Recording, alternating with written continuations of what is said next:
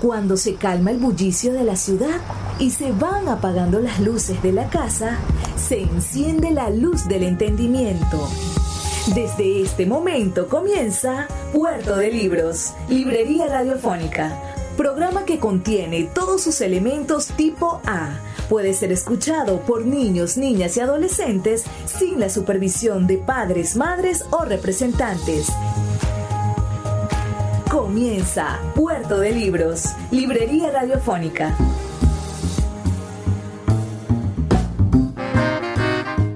Bienvenidos a Puerto de Libros, Librería Radiofónica. Les habla Luis Peroso Cervantes, quien de lunes a viernes de 9 a 10 de la noche trae para ustedes este programa a través de la Red Nacional de Emisoras Radio Fe y Alegría. 21 emisoras conectadas para llevar a sus hogares buena literatura, libros y de vez en cuando, bueno, la voz de algunos de nuestros más grandes escritores. Hoy estaremos emitiendo nuestro programa número 209. 209 programas llevando a sus hogares buena literatura. Y estaremos escuchando en la voz del propio autor, del gran José Lezama Lima, un capítulo de su novela Paradiso, esa novela que rompió en dos la literatura latinoamericana y sobre todo que es el más grande referente de la narrativa lírica, de la narrativa neobarroca latinoamericana. Quiero que escuchen estas palabras del Samalima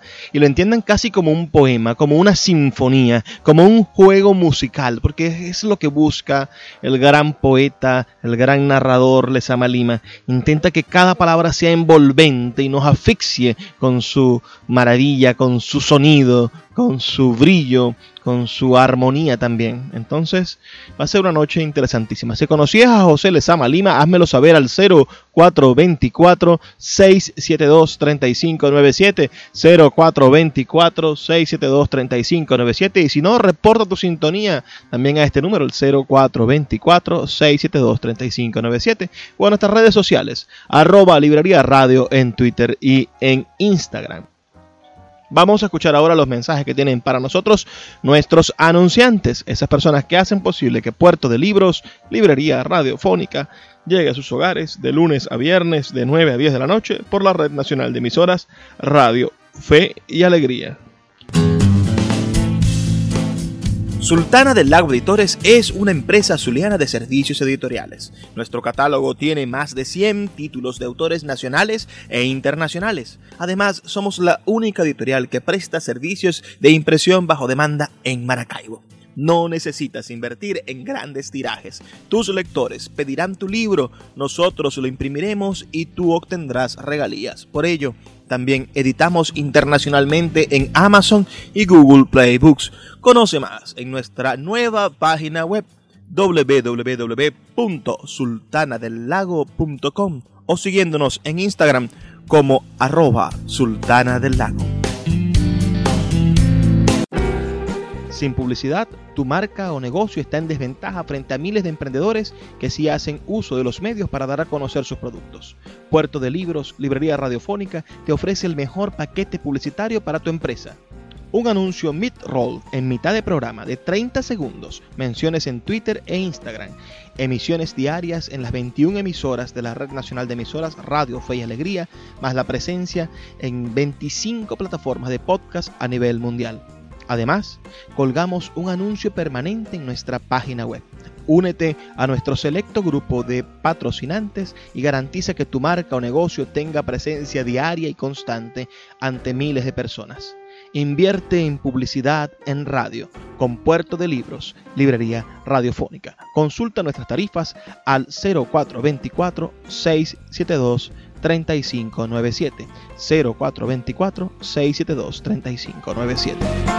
3597 0424 672 3597 Rodaba ya el primer cuadrante de la medianoche y José Semí tarareaba y quería pasar más dentro del silencio. La noche caía incesante como si se hubiera apeado de un normando caballo de granja. Semí se sentía apoyado por el traqueteo de los ómnibus, los dialogantes esquinados, disciplinantes y procesionales del Gran Uno. La brisa tenía algo de sombra, la sombra de hoja. La hoja mordida en sus bordes por la iguana columpiaba de nuevo a la noche.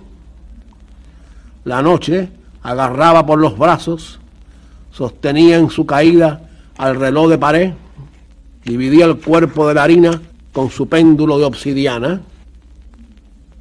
Semí sentía la claridad lunar delante que oscilaba como la silueta del pájaro pon desde el mar hasta la caparazón de la tortuga negra. La blancura descendía hasta esa caparazón y se hacían visibles para la lectura sus 24 cuadrados emblemáticos. No, no era la noche paridora de astros, era la noche subterránea, la que exhala el betún de las entrañas trasudadas de Gea. Su imago reconstruía un cangrejo roto y crema saliendo por un agujero humeante. Se había despedido de Fronesis, se volvería a encontrar en el puente Rialton, en el absorto producido por la misma canción. Cerca estaría Foción en acecho. Esas preguntas pesaban como un tegumento de humo y hollín en cada una de sus pisadas. Sentía dos noches, una la que sus ojos miraban avanzando a su lado, otra la que trazaba cordeles y laberinto entre sus piernas. La primera noche seguía los dictados lunares, sus ojos eran también astros errantes. La otra noche se teñía con el humillo de la tierra, sus piernas gravitaban hacia las entrañas terrenales. Bajaba los párpados, le parecía ver sus ojos errantes describiendo órbitas elípticas en torno al humillo evaporado o el animal carbunclo. Una era la noche estelar que descendía con el rocío, la otra era la noche subterránea que ascendía como un árbol, que sostenía el misterio de la entrada en la ciudad, que aglomeraba sus tropas en el centro del puente para derrumbarlo. Cosa rara, el claroscuro buscaba más el color rojo cremoso del cangrejo que el dibujo de sus muelas tiznadas de negro. Se sonrió con cierto temor incipiente ver como en dos carteles lumínicos, muy cerca uno del otro, muela de cangrejo y carie dental, condescender con esa ligera broma, le permitió apresurar el paso como si le prestasen una capa para hacerse indistinto de la noche. Así la noche no tendría que perseguirlo, ni él se vería obligado a arengarla, dando manotazos en la neblina, cortando los párrafos como si rompiese el encaje de la araña. Sentía, separando los cañaverales de la horplit, la curvatura del pescuezo de un caballo de bronce por donde ascendían los termitas profesionales. El caballo de granito rojo o gris nocturno pasaba por debajo del arco de triunfo y contemplaba durante mucho tiempo las carteleras con el único teatro en esos confines de las playas no descubiertas. Noche de los idumeos, escudo de granadillo de la caballería hitita, flanco derecho en la batalla de Cagnas. La arcilla mezclada con el polvo de carbón hacía espesar las sombras hasta dar manotazos. Forzó la mirada para no ver el caballito de bronce en el centro de la isleta. El rabo era de color escarlata y toda la crin del pescuezo estaba embadurnada de amarillo. En el claro oscuro del fondo se veía pasar tachonazos verdes, amarillos, blancos. Era la noche verdosa, sombría desde luego, pero muy cerca del árbol, a la entrada del puente, que se hundía a cámara lenta. El avance de Semí dentro de la noche, eran ya las tres menos cuarto, pudo precisar tan indeciso como inquieto, fue turbado cuando su absorto injurgitó. Una casa de tres pisos, ocupando todo el ángulo de una esquina, lo tironeó con un hechizo civilino. Toda la casa lucía iluminada y el halo lunar que la envolvía le hizo detener la marcha, pero sin precisar detalles. Por el contrario, como si la casa evaporase y pudiese ver manchas de color que después se agrupaban y esos agrupamientos le permitían ir adquiriendo el sentido de esas distribuciones espaciales. La casa en sus tres pisos repetía el mismo ordenamiento interior, una pequeña pieza seguida de un salón. En el salón se distribuían parejas y pequeños grupos que parecían hablar apretando los labios. No obstante, la convergencia de esas personas en la medianoche no mostraban ese conocimiento que se tiene de la casa de todos los días o la que se visita con reglada continuidad. Parecían extraños que por primera vez hubieran coincidido en esa unidad espacial. Aunque entre los asistentes unos parecían familiares, otros más solemnes y estirados, revelaban un trato por el oficio, la vecinería o la coincidencia de la infancia en colegio, playa o excepcionales momentos de peligro o de placer. ¿eh? Le sorprendía la totalidad de las iluminaciones de la casa, chorreaba la luz en los tres pisos, produciendo el efecto de un ascendit que cortaba y subdividía la noche en tajadas salitreras. Era una gruta de sal, un monte de yagruma, una línea interminable de moteados de marfil, gaviota, dedales de plata y la sorprendente sutileza con que la lechuza introduce sus tallos de amarillo en la gran masa de blancura. Cuchicheaban, sumergían la conversación, reaparecían dándose un golpecillo en la nariz, las pecheras sobresalían como un pavón con la cresta de ópalo, no era la blancura sorprendente de la cresta de diamante, era la blancura espesa del ópalo, opalescencia, palores, licustre, vida que desfallece a la orilla del mar. ¿eh? Pero hasta allí un abullonado creciendo de la luz, hinchado en bolsas de cementerio, mordiendo implacablemente el verde en la línea horizontal de la iguana, inflando sus carrillos como en una aleluya de marina consagración. Sin sonar los zapatos, parecía que soplaban la puerta del espejo como si fueran a comenzar a bailar, pues sus pasos al acercarse eran medidamente lentos y atorciopeladamente ceremoniosos. Pero no, se acercaban a preguntar un teléfono o un manantial de chocolate, daban las gracias, se retiraban, apenas se oían sus sílabas.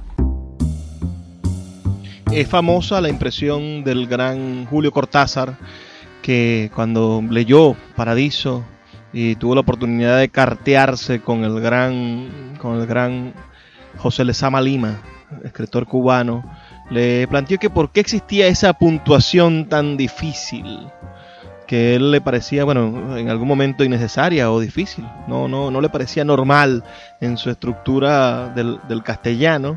Y el gran Lezama Lima le explicó que él estaba intentando generar la puntuación o que imitara la respiración de un asmático, ya que Lezama Lima era asmático. ¿Qué les parece esta primera parte de este capítulo? Estamos escuchando, vamos a escuchar un capítulo completo de la novela Paradiso de José Lezama Lima, una novela publicada en el año 1966 y que abrió en dos la literatura latinoamericana. Espero que sea de su completo agrado este programa de la noche de hoy. Puedes reportar tu sintonía al 0424-672-3597 con nuestras redes sociales, arroba librería radio en Twitter y en Instagram. Vamos a hacer una pequeña pausa de dos minutos y ya volvemos con más de Puerto de Libros, librería radiofónica.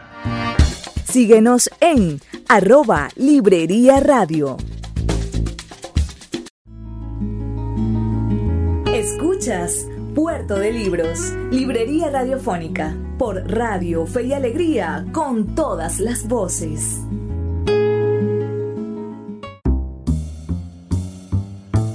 Seguimos en Puerto de Libros, Librería Radiofónica. Estamos escuchando hoy la voz del gran José Lezama Lima leyendo su primera novela, Paradiso quizá la única que publicó en vida. Fue publicada por primera vez en el año 1966 y es considerada la obra maestra de Lezama y una de las novelas más importantes e innovadoras de la lengua española. A pesar de ser publicada en el 66, el proceso de escritura consumió casi 17 años de la vida de Lezama Lima, dado que el primer capítulo apareció publicado en los dos primeros números de la revista Orígenes, ya en el año 1949. Posteriormente fueron apareciendo otros. Concebida como la síntesis y culminación de su sistema poético, la novela consigue la formación del poeta José Semí desde su infancia, remontando sus orígenes familiares hasta sus más interesantes años universitarios.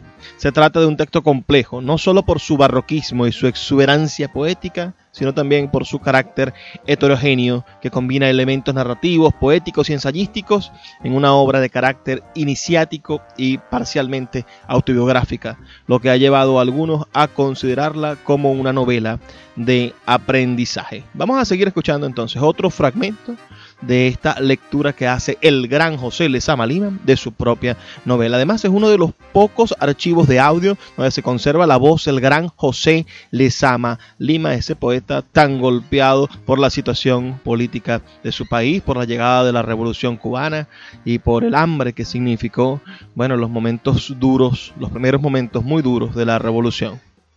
Semí adelantó la cabeza, después la echó hacia atrás como quien quiere cristalizar la luz, pero lo seguía acompañando con gran nitidez ese cuadrado de luz. La casa lucífuga, muy clavada en su esquina, con una luz que descendía a medida que se iba endureciendo, tironeada por el cangrejo cremoso hacia la hibernación subterránea, el topo clavado por el rabo, el conejo dominical, el gato moviendo sus bigotes como si fuera a unir dos palabras, esperaban el visitador sorprendido por el retroceso del balano y la aparición del casquete de cornalina. La luz aglomerada tiró también de semí. Sentía que se iba sucediendo el tranquilo oleaje de las sílabas. Ceñido el amanecer, los blancos de Surbarán, pompas del Rosiclere. Los anillos estarán con el pepino y el nabo de las huestes de Satán. Cualquier fin es el pavo tocado por la cabeza pero ya de nuevo empieza a madurar por el rabo.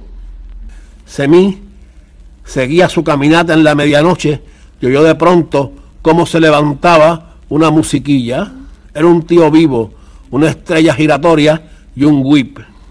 El tío vivo con pequeños caballos velasqueños regalados de pecho y ancas rojas, amarillas, negras. Detrás de los rifosos iban unas carrozas hechas para tías con niños muy pequeños un provecto se veía que engrasaba los motores para entreabrir el domingo. Los carros de whip tenían una capota húmeda que ceñía el coche para evitar el goteo de los grillos. Parecía que el látigo restallaba sobre la música temblona. El provecto acariciaba la capota del whip para escurrir el agua que deslizaba dentro del coche. Gamuzaba a los caballos avivando sus monturas y sus hijares. Encendía la estrella y la iba revisando asiento por asiento, la confianza en su eje, su movilidad, el cierre de sus puertas, comenzó a darle vueltas al manubrio y la música empezó a refractarse, a desprender como centellitas.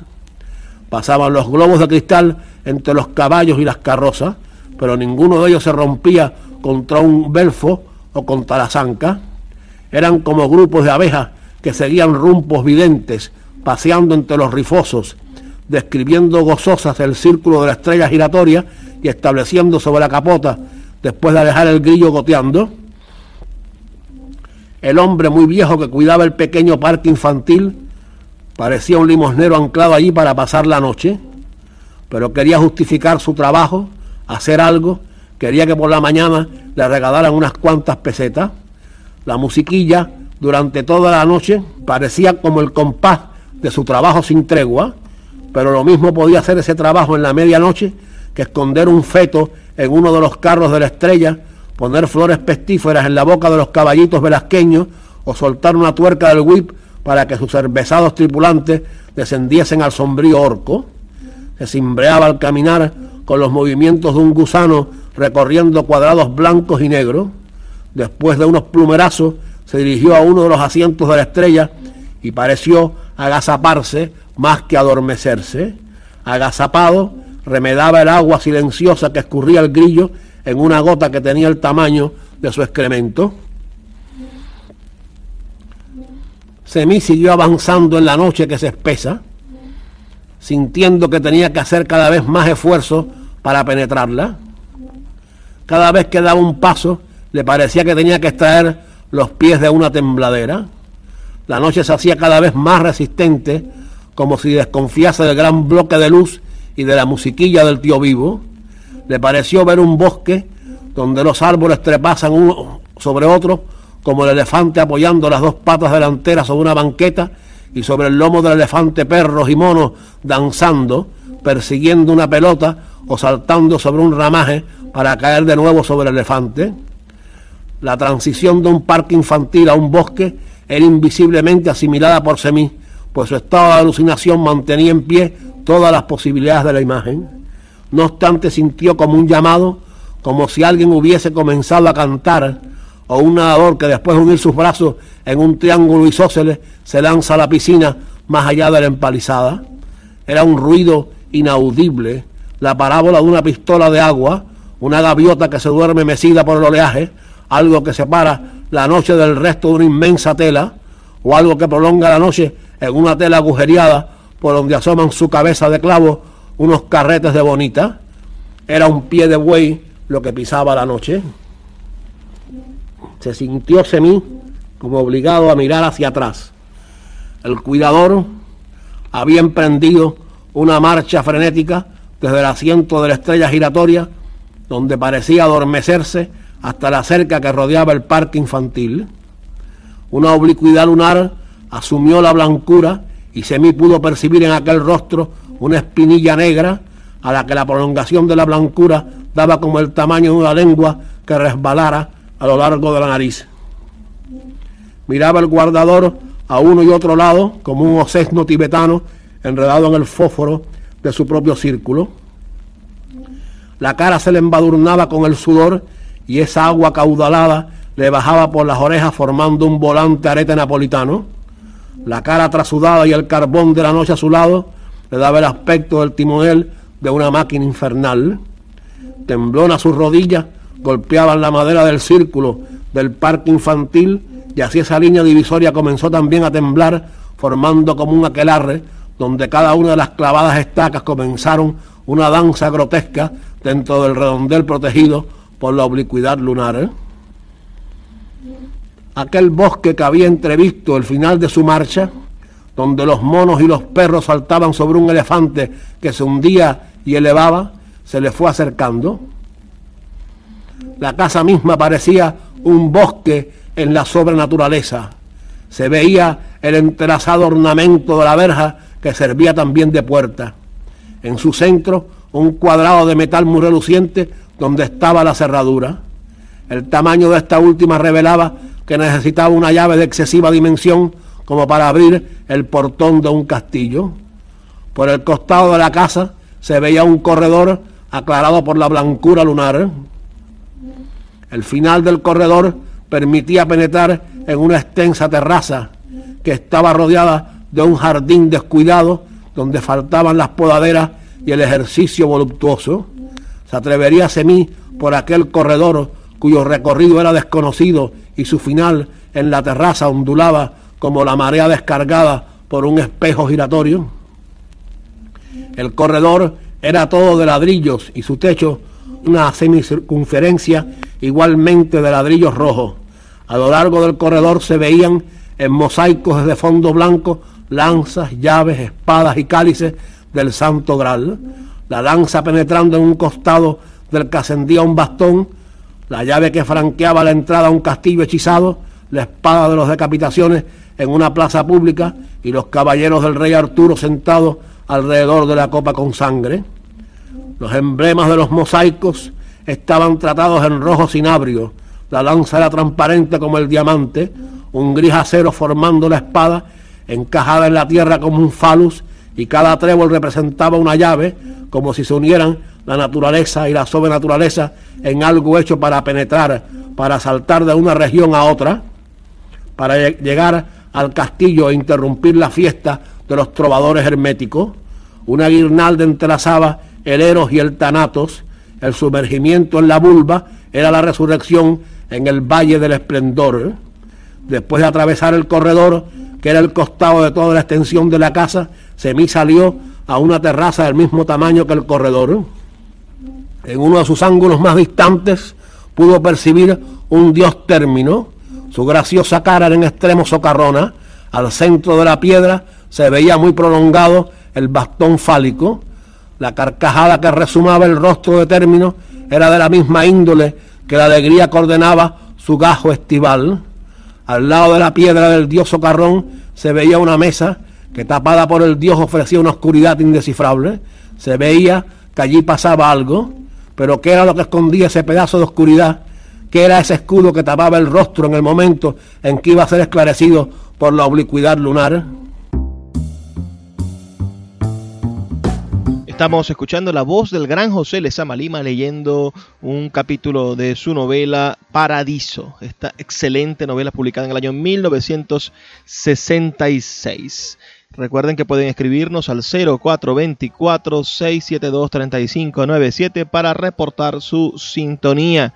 La publicación de Paradiso provocó un sinfín de críticas diversas. Los primeros y más efusivos reconocimientos le llegaron del extranjero, contando con Octavio Paz y Julio Cortázar entre los más entusiastas que estuvieron a favor de esta maravillosa novela de alto contenido poético ¿Qué creen ustedes? ¿Habían escuchado antes los textos de José Lezama Lima y de su novela Paradiso? ¿Conocen algo de su siguiente novela, Opianio Licario?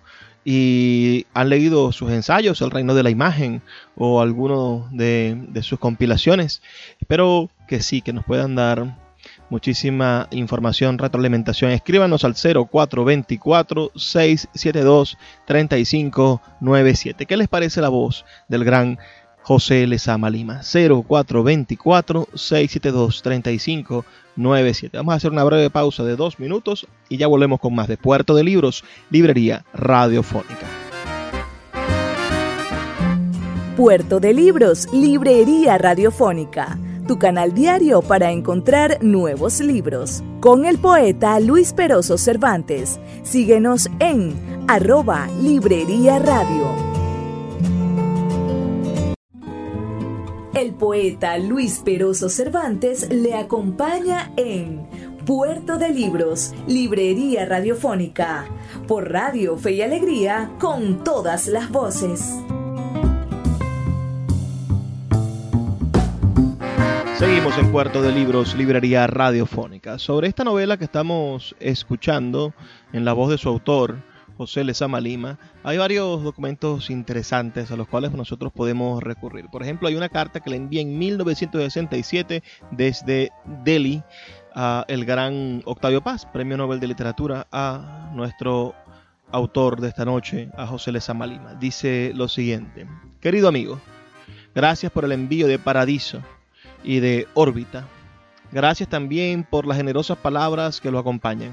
Leo Paradiso poco a poco, con creciente asombro y deslumbramiento, un edificio verbal de riqueza increíble. Mejor dicho, no un edificio, sino un mundo de arquitecturas en continua metamorfosis y también un mundo de signos, rumores que se configuran en significaciones, archipiélagos del sentido que se hacen y deshacen, y el mundo lento del vértigo que gira en torno a ese punto intocable que está ante la creación y la destrucción del lenguaje.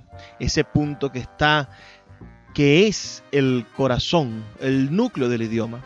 Además, es la comprobación de lo que algunos adivinamos al conocer por primera vez su poesía y su crítica. Una obra en la que usted cumple la promesa que le hiciera al español de América Sor Juana, Lugones y unos cuantos más. Su amigo fraternal, Octavio Paz. Vamos a seguir escuchando esta maravillosa pieza genial de, narrativa, ¿no? Recuerden que quiero que se sumerjan en la voz del poeta como si estuviesen en un torbellino de sensaciones e ideas. No se preocupen por la historia, preocúpense por escuchar las palabras y sentir ese oleaje, ese ir y venir, ese torbellino de ideas, de metáforas y de sensaciones que comparte el personaje José Semí con todos nosotros. Recuerda que puedes enviar tus opiniones al 0424-672-3597, 0424-672-3597 o en nuestras redes sociales, arroba librería radio en Twitter y en Instagram, para que hagamos más estrecho este diálogo sobre la obra Paradiso de José Lezama Lima. El hechizo de la casa estaba en los escalonamientos que ofrecía su entrada. Estaba construida sobre un mogote y la escalerilla para penetrarla se apoyaba sobre la tierra que tenía como dos metros de altura. Esa altura donde estaba la casa le prestaba todo su encantamiento. En lo alto de sus columnas chorreaban calamares, los que se retorcían a cada interpretación marina para receptar los consejos lunares. El avance de cada columna estaba interrumpida por peanas con piños de estalactitas y en cada una de las hojas de su corona se extendían y bostezaban lagartos cuya inquietud describía círculos infernales con sus ojos, mientras su cuerpo prolongaba el éxtasis durante toda la estación. Entraban y salían de la piedra las agujas, las abejas, el lince y el perezoso jugaban sin romper el silencio nocturno en la copa de un árbol formado por la luz cristalizada. Una mezcla de pulpo y estalactita trepaba por aquellas columnas inundadas de reflejos plateados. La casa parecía sin moradores o que estaban adormecidos como el lagarto durante el otoño. Mientras duraban sus sueños, iban uniéndose la gota de agua que forma la estalactita y la gota de la tinta del calamar, ablandando una piedra que repta y asciende en la medianoche. Semí volvía ya por el corredor cuando sintió como la obligación dictada por los espíritus de los hijos de la noche de precisar qué era lo que pasaba en el ángulo ocupado por el dios término, donde se veían dos bultos amasijados por el espesor de la nocturna. Atravesó de nuevo el corredor, se paró frente a la terraza, recorrió todo el cuadrado que parecía brotar una blancura como una pequeña hierba, fue calmosamente a la esquina del dios con los dos bultos que la oscuridad tornaba en una capa hinchada cubriendo un saco de plomo. Al lado del dios término vio dos espantapájaros disfrazados de bufones jugando al ajedrez. Uno adelantaba la mano portando el alfil, la mano se prolongaba en la oblicuidad lunar. Recordó que en francés los alfiles son llamados fou, locos, y que están representados en traje de bufones. El otro espantapájaro estaba en la actitud de esperar la oblicuidad que avanzaba, la locura de como una estrella errante iba a exhalar la noche, el salto que iba a dar el bufón en su danza grotesca. Estaba escrito con un carbón en la mesa el verso de Maturín Reñé, Le Fou son sec les plus proches de roi. Los locos en el ajedrez son los más inmediatos a los reyes. Contemplados por Semí, los dos bufones rendidos al sueño, doblaron sus cuerpos y se abandonaron al éxtasis del lagarto, como si sobre sus cabezas hubiera caído la gota de agua que forma las estalactitas unida a la gota de la tinta del calamar. ¿eh? Semí volvía ahora al cuadrado de donde había partido, la misma ofuscadora cantidad de luz y los mismos grupos de murmuradores, un ritmo guiaba sus pasos, un collar tiene el cochino, calvo se queda el faisán, con los molinos del vino los titanes se hundirán, navaja de la tonsura es el cero en la negrura del relieve de la mar, naipes en la arenera, fija la noche entera la eternidad y a fumar. Fue ascendiendo por la escalera, pudo ver unos salones vacíos y otros llenos de murmuradores minuciosos que acercaban las palabras a los oídos como para que el silencio no fuera interrumpido. Al llegar al tercer piso notó que de una de aquellas capillas brotaba una exacerbada proliferación lucífuga, reinaba una luz de volatinero semejante a la que en el circo acompaña al cuerpo que salta como un pájaro, solo que aquí el parecido estaba en los más opuestos confines, pues la luz batía en torno a la más extremada inmovilidad. Al salir de la escalera se inmovilizó momentáneamente, notó que de repente una persona se levantaba del coro de los conversadores y que después de mirarlo como para reconocerlo, comenzaba a hacerle señas con la mano para que se acercara. Semí penetró en la cámara de los conversadores silenciosos. Era la hermana de Opiano Licario la que lo había llamado. Yo sabía que usted vendría esta noche última. No pude llamarlo, desconocía la dirección de su casa. Sin embargo, yo sabía que usted nos faltaría esta noche, le dijo a Semí con un desesperado dolor sereno. Semí comprendió de súbito aquella fiesta de la luz, la musiquilla del tío vivo, la casa trepada sobre los árboles, el corredor con sus mosaicos, la terraza con sus jugadores extendiendo la oblicuidad lunar, lo habían conducido a encontrarse de nuevo con Opiano Licario. Recordó el relato de Doña Augusta, su bisabuelo muerto, con uniforme de gala, intacto y de pronto como un remolino invisible se deshacía en un polvo coloreado. La cera de la cara y las manos, con su urna de cristal de Santa Flora, ofreciendo una muerte resistente, dura como la imagen del cuerpo evaporado. la cera repentinamente propicia al trineo del tacto, ofreciendo un infinito deslizamiento.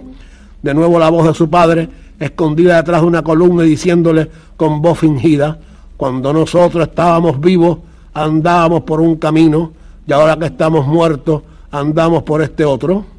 Cobró vivencia de la frase andar por el otro camino, ascendió la imagen de piano Ricario, pero ya solo en el ómnibus, con todos los demás asientos vacíos, sonando sus colecciones de medallas, mandando a detener al caballito de sus dragmas griegos, con sus pechos y sus ancas desproporcionados en relación con la cara y con las patas pequeñas que rotaban sobre un tambor. El inmenso tambor de la noche, un tambor silencioso que fabricaba ausencias, huecos, retiramientos, desconchados por los que cabía un brazo de mar. Venga conmigo, vamos a verlo, dijo la hermana de Opiano Licario, trigueña pálida con ojos azules que parecían una balanza que soportase un peso desconocido, tal vez un pez entrevisto entre el claroscuro de su plata y la noche posada en el árbol de coral. Su piel, extremadamente pulimentada, mostraba el contrapunto de sus poros, hecha invisible la entrada y salida de la aguja que había elaborado esa malla. Su piel era la defensa de su inteligere, su órgano de visión, penetración y rechazo. Desde el aire hasta la mano que ceñía su mano, daban una excusa o se justificaban en su piel. Su nombre era Inaka Eco Licario, le decían sus familiares Ecoe. Mostraba como su hermano una total confianza religiosa en sí misma y ese sí mismo estaba formado por dos líneas que se interceptaban en un punto y ese punto era el encuentro entre su azar y su destino. Su misterio estaba en cabeza, su piel temblaba, sin saber quién dictaba ese temblor. Se acercó a la lámina de cristal, el rostro de Opiano mostraba ya una impasibilidad que no era la de su habitual sindéresis, la de su infinita respuesta. Como un espejo mágico captaba la radiación de las ideas. La columna de autodestrucción del conocimiento se levantaba con la esbeltez de la llama, se reflejaba en el espejo y dejaba su inscripción. Era la cola de Juno el cielo estrellado que se reflejaba en el paréntesis de las constelaciones. Su cuerpo ya no paseaba por las azoteas para fijar la errante lectura de los astros. Cerrados los párpados en un silencio que se prolongaba como la marea, rendía la llave y el espejo. La hermana del Icario deslizó en la mano de Semí un papel doblado, al mismo tiempo que le decía, creo que fue lo último que escribió. Apretó Semí el papel como quien aprieta una esponja que va a chorrear sonidos reconocibles. Entre los familiares y amigos que rodeaban el féretro pudo encontrar un lugar donde sentarse. Todas aquellas personas habían sentido esa inflamación de la naturaleza para alcanzar la figura, esa irrupción de una misteriosa equivalencia que siempre había despertado Opiano Licario. Lo que gravitaba en la pequeña capilla era eso precisamente, la ausencia de respuesta. Semí extendió el papel y pudo leer. José Semí. No lo llamo porque él viene, como dos astros cruzados en sus leyes encaramados, la órbita eclíptica tiene. Yo estuve, pero él estará. Cuando yo sea el puro conocimiento, la piedra traída en el viento, en el egipcio paño de lino me envolverá. La razón y la memoria al azar verán a la paloma alcanzar la fe en la sobrenaturaleza. La araña y la imagen por el cuerpo no puede ser no estoy muerto, vi morir a tu padre, ahora Semí tropieza. Semí con los ojos muy abiertos atravesaba el inmenso desierto de la somnolencia, veía la llamita de las ánimas que se alzaban en los cuerpos semisumergidos de los purgados durante una temporada, llamita fluctuante de las ánimas en pena. Luego contemplaba una fogata que como árboles se levantaban en el acantilado, lucha tenaz entre el fuego y las piedras, Después eran llamaradas que querían tocar el embrión celeste y a su lado un tigre blanco que daba vueltas circulizadas en torno a las llamas, comenzando a, escarbar en sus sombras oscilantes. La mía sin descanso el tigre blanco en la médula de Saúco, el espejo con una fuente en el centro, levantaba un remolino traslaticio, llevaba al tigre por los ángulos del espejo, lo abandonaba, ya muy mareado, con el rabo enroscado al cuello iba saliendo de la duermevela que lo envolvía. La ceniza de su cigarro resbalaba por el azul de su corbata. Puso la corbata en su mano y sopló la ceniza. Se dirigió al elevador para encaminarse a la cafetería.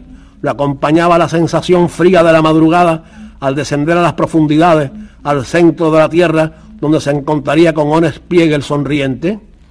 Un negro, uniformado de blanco, iba recogiendo con su pala las colillas y el polvo rendido, apoyó la pala en la pared y se sentó en la cafetería, saboreaba su café con leche, con unas tostadas humeantes, comenzó a golpear con la cucharilla en el vaso, agitando lentamente su contenido, impulsado por el tintineo, semicorporizó de nuevo a Opiano Licario. Las sílabas coía eran ahora más lentas, pero también más claras y evidentes. Era la misma voz, pero modulada en otro registro. Volvía a oír de nuevo, ritmo esicástico. Podemos empezar. Síguenos en arroba Librería Radio. El poeta Luis Peroso Cervantes le acompaña en Puerto de Libros, Librería Radiofónica, por Radio Fe y Alegría, con todas las voces. Así termina este capítulo. Impulsado por el tintineo, Semí corporizó de nuevo a Opiano Licario. Las sílabas que oía eran ahora más lentas, pero también más claras y evidentes. Era la misma voz, pero modulada en otro registro. Volvía a oír de nuevo. Ritmo esicástico. Podemos empezar. Podemos empezar, bueno, lo que se decía en el momento en el de darle a la cucharilla en el vaso, tin, tin, tin, ese tintineo. ¿Qué les parece? Verdaderamente es arrobante toda ese, e, esa, esa marejada de imágenes, de frases, ese lenguaje sumamente maravilloso, inclusivo, arrobante. Vamos a continuar, como ya escuchamos el audio y, ha sido verdaderamente maravilloso. Vamos a continuar ahora con algunas de las críticas acerca de esta novela. El gran Julio Cortázar dice lo siguiente sobre la novela Paradiso. Dice, en sus instantes más altos, Paradiso es una ceremonia algo que preexiste a toda lectura con fines y modos literarios. Tiene esa acuciosa presencia típica de lo que fue la visión primordial de los Eleatas, amalgama de lo que más tarde se llamó poema y filosofía, desnuda confrontación del hombre con un cielo de zarpas de estrellas. Una obra así no se lee, se consulta, se avanza por ella línea a línea, jugo a jugo, en una participación intelectual y sensible tan tensa y vehemente como la que desde esas líneas y esos jugos nos buscan y nos revelan. El escritor mexicano Carlos Monsiváis dijo sobre Paradiso lo siguiente. ¿Qué es Paradiso? la multiplicidad de sus niveles, de sus órdenes del conocimiento que involucra, hacen imposible una sola respuesta. Es tratado de teogonía, diálogo platónico sobre el ser, el sexo ortodoxo y heterodoxo, y la conciencia. Fabulación y mito, reedición e invención del idioma, monumento barroco. De cualquiera de esos órdenes, Paradiso resulta un ejercicio y un logro totalizador. López Valverde se enlaza aquí con Lezama. En Paradiso todo es reconquista, reconquista de la infancia, reconquista del primer gozo y del primer asombro ante el conocimiento, reconquista de las potencialidades de un lenguaje que quizá nunca había sido nuestro, pero que está allí a nuestra disposición para que se extinguiera la conseja de la pobreza de recursos del español y se acreciera la leyenda de una ignorancia que había dejado sin explorar, conquistar y asimilar todo un idioma. Reconquista de la metáfora, esa incursión comparativa que en Lesama se vuelve delirio de la extrapolación. Este comentario de Carlos Monsiváis junto al de el gran Julio Cortázar y el Premio Nobel de Literatura Octavio Paz contrastan con la dura crítica oficial castrista de la revolución ah, que la calificó como hermética, morbosa y pornográfica, especialmente por sus pasajes homoeróticos. De esta, de esta camada de, de seres terribles, de esos intelectuales, pseudointelectuales que pulularon entre los organismos públicos cubanos y que atacaron a Lezama, bueno, se salvaron solamente dos, dos grandes, mm, Cintio Vitier y Alejo Carpentier, quienes no, no atacaron jamás a Lezama. Esta polémica, que terminó con el retiro de la novela de las librerías cubanas, sumada a la decisión de Lezama de otorgar el premio Julián del Casal al poemario Fuera de Juego de Eberto Padilla, en 1968. Sabrán Padilla, ¿no? El caso Padilla, el escritor ajusticiado por la Revolución Cubana, siendo acusado de ser un espía de la CIA, además atacado y perseguido por su homosexualidad. Bueno, eh, Lezama, mm, siendo jurado del premio Julián Casals, decide darle el premio en el 68 a Eberto Padilla, en contra del veredicto de la UNEAC, esto significó la pérdida completa del favor del gobierno revolucionario hacia Lezama, con el cual había mantenido buenas relaciones hasta ese año, hasta el 68. Aún hoy, la relación entre Lezama y el gobierno cubano sigue siendo materia de intensos debates y de versiones encontradas.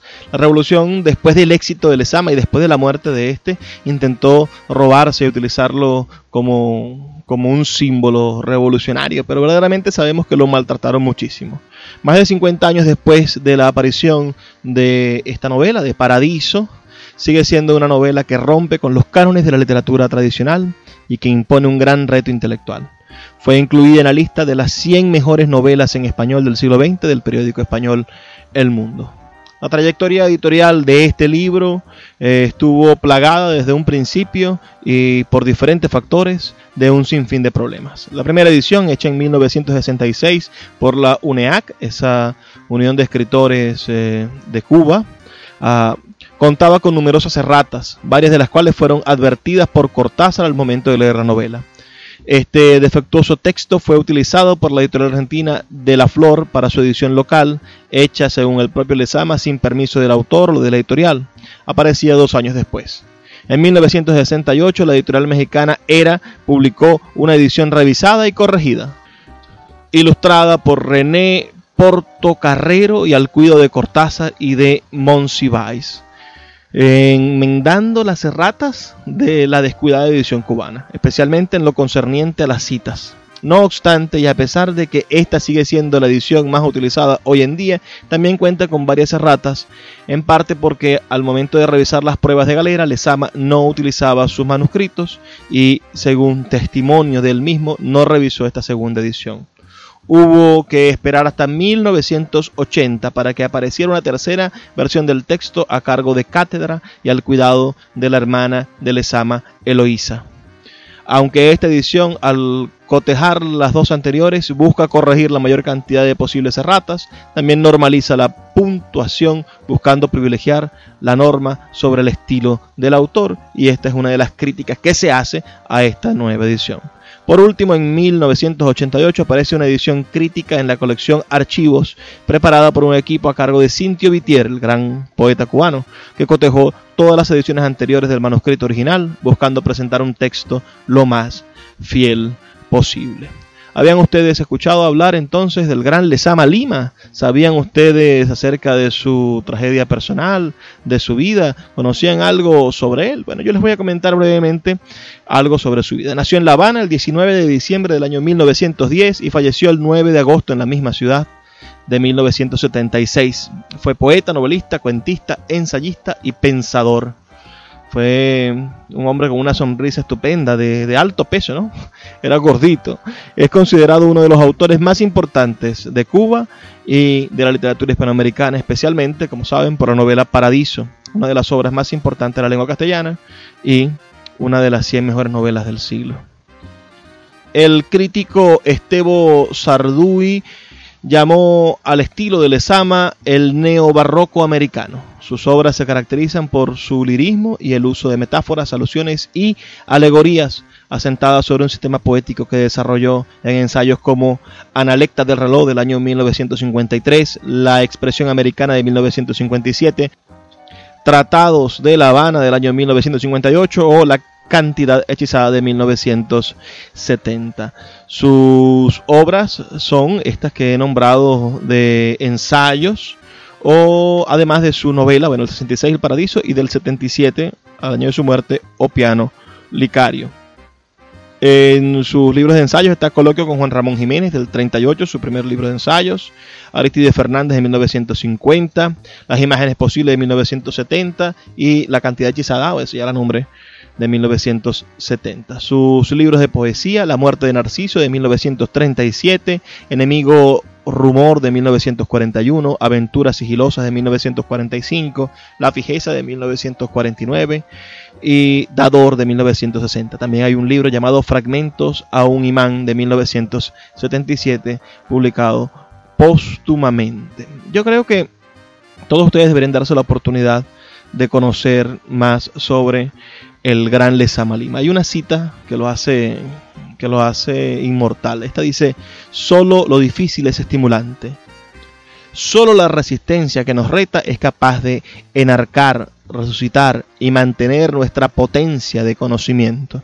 Esto lo dice en el ensayo la expresión americana, el gran Lezama Lima, verdaderamente un, un personaje brillante, genial del cual, bueno, la, revolución cubana cobró, cobró caro el hecho de no estar de acuerdo con algunas cosas. No puede ser que, no estar de acuerdo sirva como pretexto para arrinconar, perseguir y dejar morir de hambre a, a gente maravillosa como Lesama Lima, estos creadores geniales. Vamos a, hablar sobre el caso de su muerte ¿no? y los últimos años del, del, poeta. A pesar de no contar con el apoyo oficial, Lezama siguió vinculado a la Casa de las Américas por tercera y última vez con el premio de poesía del año 1967 y como asesor literario en el año 1969.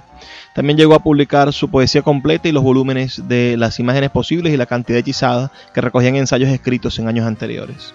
El episodio conocido como Caso Padilla en 1971 marcó el comienzo del llamado Quinquenio Gris, del 71 al 76 un periodo en el que el intento de imponer el realismo socialista desde los organismos culturales oficiales provocó una ola de persecución y censura a escritores y artistas considerados contrarrevolucionarios, como Virgilio Piñera, Reinaldo Arenas y el propio Lezama, quien desde entonces sufrió un ostracismo público con la prohibición de la edición de sus obras o la mención de su nombre en los medios. Posteriormente, las autoridades rectificaron esa posición con la reedición de su obra y la de otros autores censurados y la difusión de sus trabajos críticos y homenajes. De estos años de exilio interno da testimonio la correspondencia que Lezama mantuvo con su hermana Eloísa, cuando en 1972 le otorgaron el premio Maldoror de Poesía en Madrid y el premio a la mejor obra hispanoamericana traducida del italiano por Paradiso, Lezama no pudo ir a recogerlo ninguno de esos galardones. La salud de Lezama, siendo asmático de toda la vida, comenzó a desmejorar en sus últimos meses por sus hábitos de fumador y su obesidad. El 8 de agosto de 1976 fue ingresado en el hospital Calixto García a raíz de una infección pulmonar que había desarrollado, pero falleció en la madrugada a causa de un infarto provocado por su debilitado estado general. Así falleció el gran Lezama Lima. Nos toca despedirnos. Pero no sin antes pedirles que nos envíen sus opiniones al 0424-672-3597 o en nuestras redes sociales, arroba librería radio en Twitter y en Instagram. No dejen de decirnos qué les pareció este programa de esta noche y de recomendarnos nuevas ideas. ¿Qué otro autor latinoamericano le gustaría que tratáramos en los próximos días? Vamos a despedirnos, pero siempre me gusta pedirles este favorcito. Señores, por favor, sean felices, lean poesía.